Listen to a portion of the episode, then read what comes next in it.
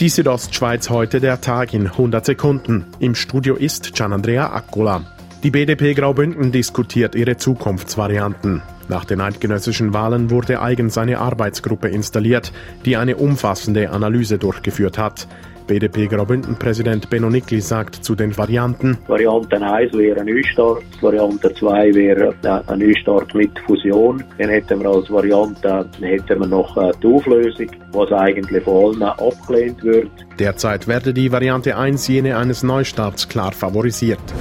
Der Große Rat berät bald die Teilrevision zum Energiegesetz. Die vorberatende Kommission will, dass es Pflicht wird, auf Neubauten eigenen Strom zu erzeugen. Ein Antrag zur Förderung von Ladesystemen für E-Fahrzeuge fand in der Kommission jedoch keine Mehrheit. Dort, wo etwas von selber laufen kommt, sind wir keinen Sinn zum Fördergelder investieren, sagt Kommissionspräsident Emil Müller. Martin Mani geht heute nach über acht Jahren als Bündner Kantonsarzt in Pension.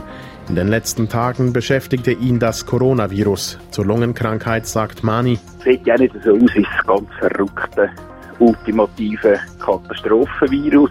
Da habe ich also ich habe keine Sorgen. Die Nachfolge von Martin Mani treten im Februar zwei Kantonsärztinnen an. Morgen ist Stichtag für die neue Autobahnvignette. Dann muss sie am Auto angebracht sein. Die Polizei werde bei Kontrollen auf der Autobahn auch auf die Vignette achten, sagt der Mediensprecher der Bündner Kantonspolizei Roman Rüegg. Wenn die fehlen sollte, danach kommt es dann halt zu einer Busse. Aber dass wir Schwerpunktaktionen machen in die Richtung, das ist nicht so. Die Südostschweiz heute der Tag in 100 Sekunden, auch als Podcast erhältlich.